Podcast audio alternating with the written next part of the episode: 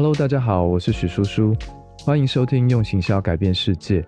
这个频道的名称原本是我跟米卡一起写的一本书，在书里面我们谈了许多商业的案例，包括各式各样的品牌跟他们的行销创意。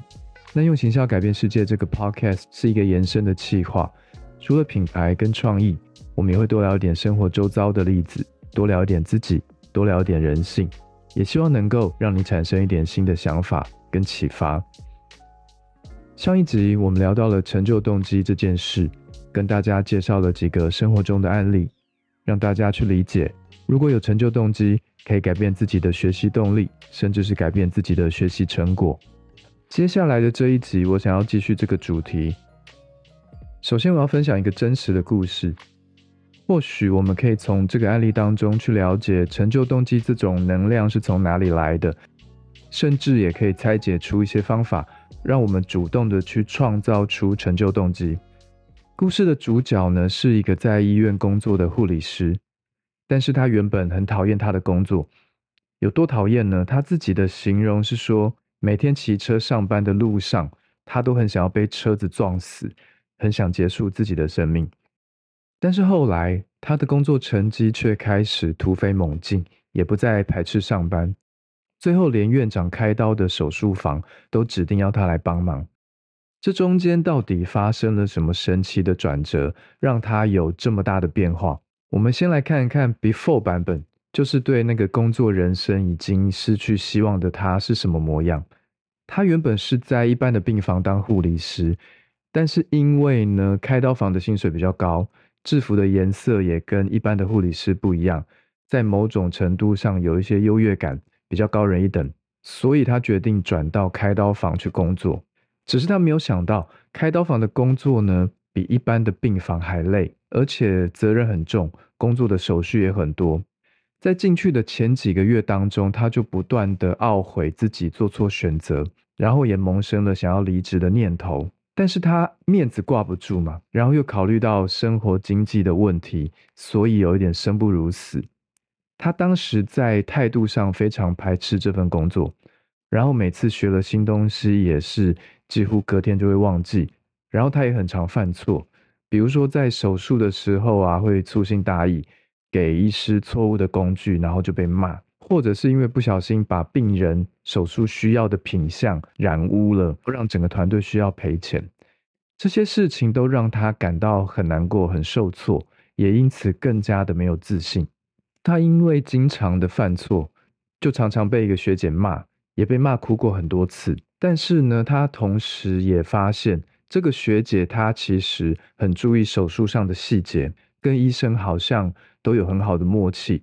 只要他在现场帮忙的时候呢，手术就可以很顺利、很快的完成。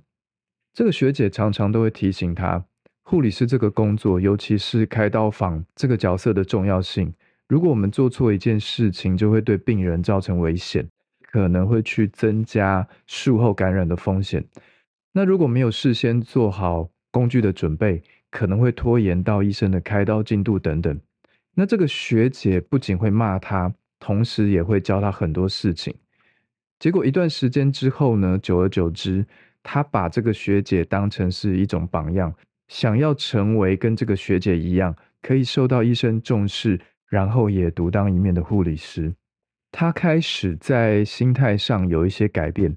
他不再只是想着开刀房很辛苦，而是去去想想怎么样可以克服自己的压力，可以让团队的工作更顺畅。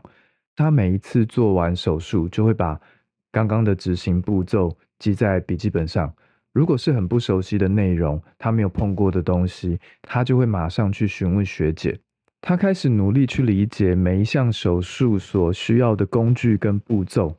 如果是遇到不熟悉的医生，他也会询问为什么医生的习惯是这样，他这么做和其他医生是有什么样子的差别。下班回家之后，也会去查询手术的相关影片，对工具或者是知识的运用去做更进一步的复习。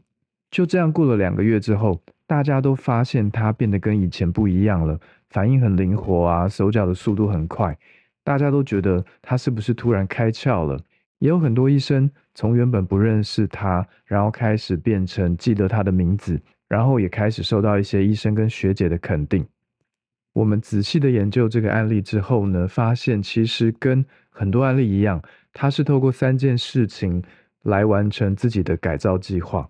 第一件事是他把物理需求放到比较后面的位置，他开始用合作的角度去考虑整件事情的结构。比如说，开刀房是一个合作结构嘛，但是他一开始进入开刀房，其实是为了比较高的薪水、比较漂亮的制服等等，这个东西叫做。物理需求，但是比较高的薪水通常是代表着比较高的专业能力。一般来说，会比我们在薪水低的时候有更大的责任啊、更大的压力等等。那在开刀房里头，也可能要更细心、更要求团队合作。但是原本的他却忽略了这些，只看到薪水的高低，然后他也没有考虑到不一样的制服设计其实并不是为了美观，而是为了在工作现场。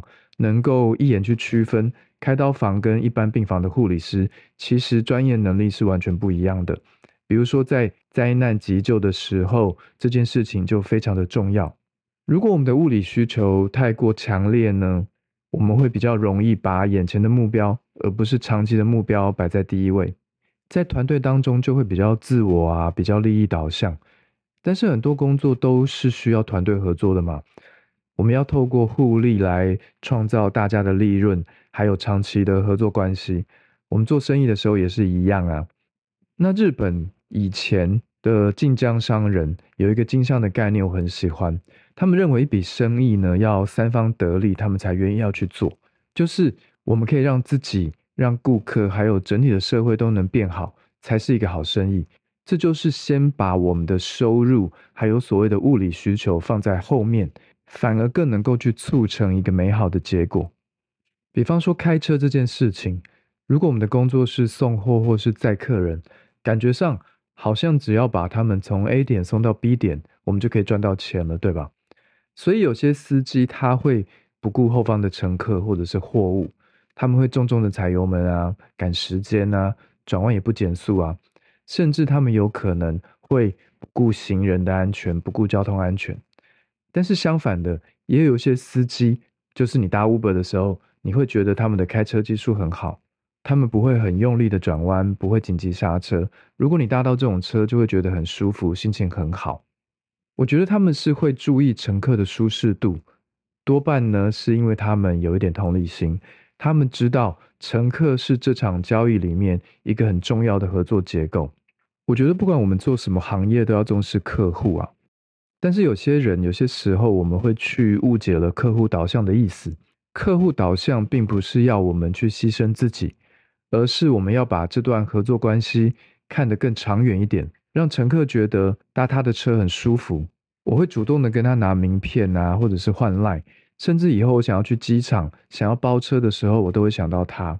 我会把他介绍给我的朋友，跟他们说：“诶，他开车很舒服哦，你要不要搭他的车？”我也会把他列入我的口袋名单里头。但相反的，如果是另外一种司机，他们只想要赚快钱，你可以说他们的想法比较单纯一点，觉得一次生意就是一次生意，这个客人我一辈子就只会载他一次。如果保持着这样的观念，在做生意的时候就会有点可怕，因为你就没有回流客了嘛。那护理师其实也是一样啊。他原本只重视薪水跟制服，只重视他自己嘛。那后来他开始重视了病人，重视了团队，重视了医生的开刀习惯跟需求。其实改变前跟改变后，他都是花一样的时间在工作，但是最后达到的结果却完全不一样。他原本是把工作做完，后来是把工作做好。我觉得，不管是这个护理师的改变，或者是好司机或是烂司机的差别。第一步都是把赚钱这件事情，也就是物理需求放到后面。我们开始用合作的角度去考虑整件事情的结构。那改变成就动机的第二件事情是要有一个很明确的模仿对象，通常可能是自己的主管啊、前辈。我们可以去研究一下自己跟模仿对象之间的差距有哪些，要从哪些地方去弥补，我才能够成为他。这位护理师模仿的对象就是那个学姐吗？那我创业当中的模仿对象是我几个叔叔，还有一些比我更早创业，他已经自己开店或是自己开公司的朋友。当然，我们不可能完全的照抄。比如说，我开一家咖啡厅，那我的偶像可能是星巴克啊，那我不可能照抄星巴克的每一件事情。我要从我的模仿对象当中去了解他的优点是什么，缺点是什么。我也要了解有哪些是我可以做到的，有哪些是我做不到的。然后我去评估重要性跟顺序性。我从一些比较简单的地方入手，然后呢，甚至有些事情我要学好几个月、好几年。那引发成就动机的第三件事，也就是最重要的一步是什么呢？我觉得是要从人格需求的角度去弄清楚。为什么我们要做出这个选择？我们在上一集有提过人格需求这件事情。比方说，这位护理师的人格需求其实是有一点缺乏自信心。他原本想要透过制服的差异、薪水的差异去建立自己的优越感嘛？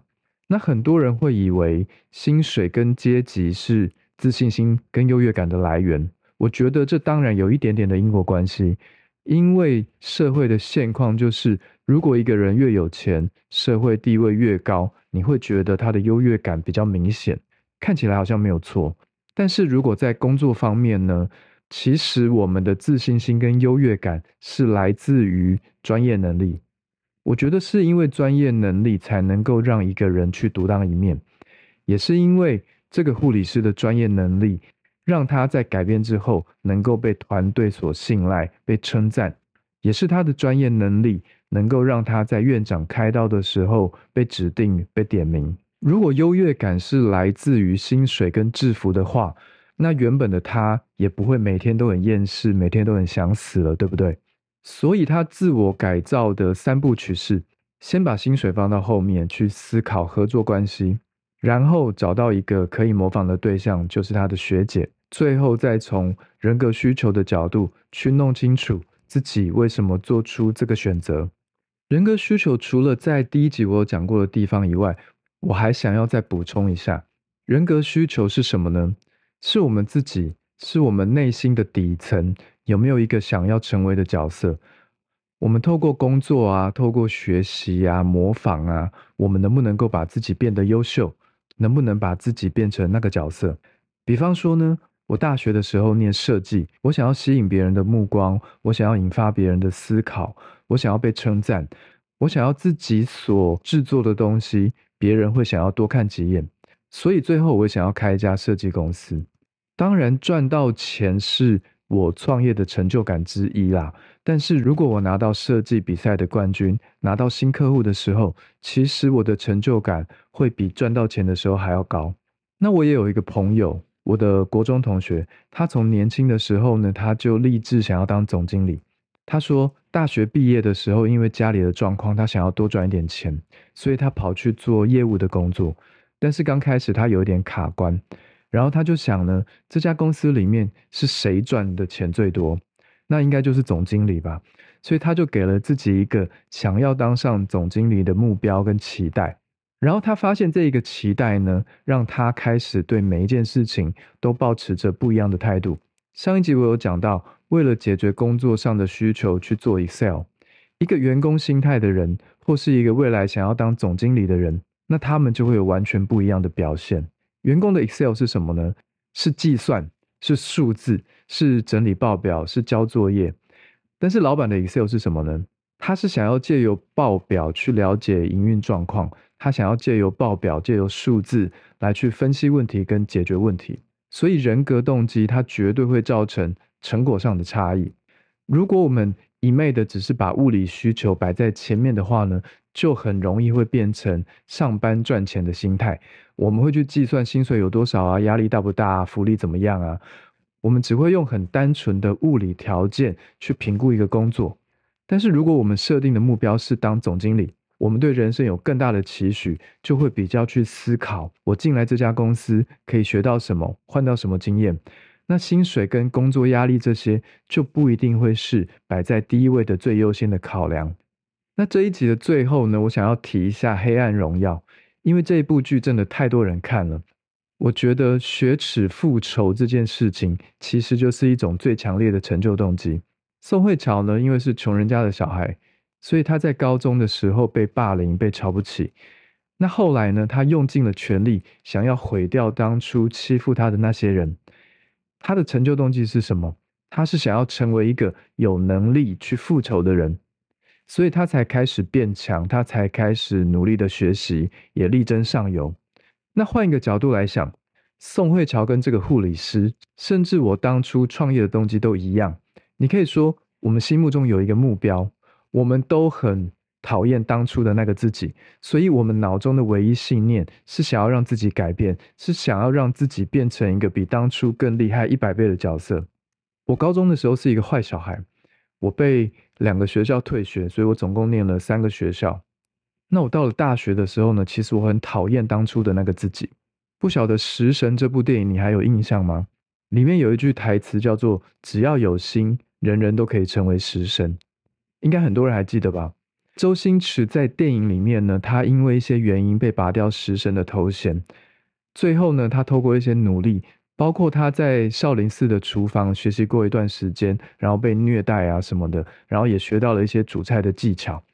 但是他最后之所以能够重新成为食神，并不是因为他去过少林厨艺训练学院啊，而是他有一种想要把一败涂地的人生重新翻盘的心。只要有心的这个心。就是成就动机，他想要重新证明自己，证明自己能够做得到，他才会比任何人都还要努力。OK，以上就是我今天的分享。如果你有任何问题，或是想要进一步了解的内容，请随时留言给我们。这是用行销改变世界 Podcast 的第二集。如果你喜欢我们的内容，请帮我们冲一下五星好评，也同时按下订阅。我是许叔叔，感谢你的收听，我们下次见喽。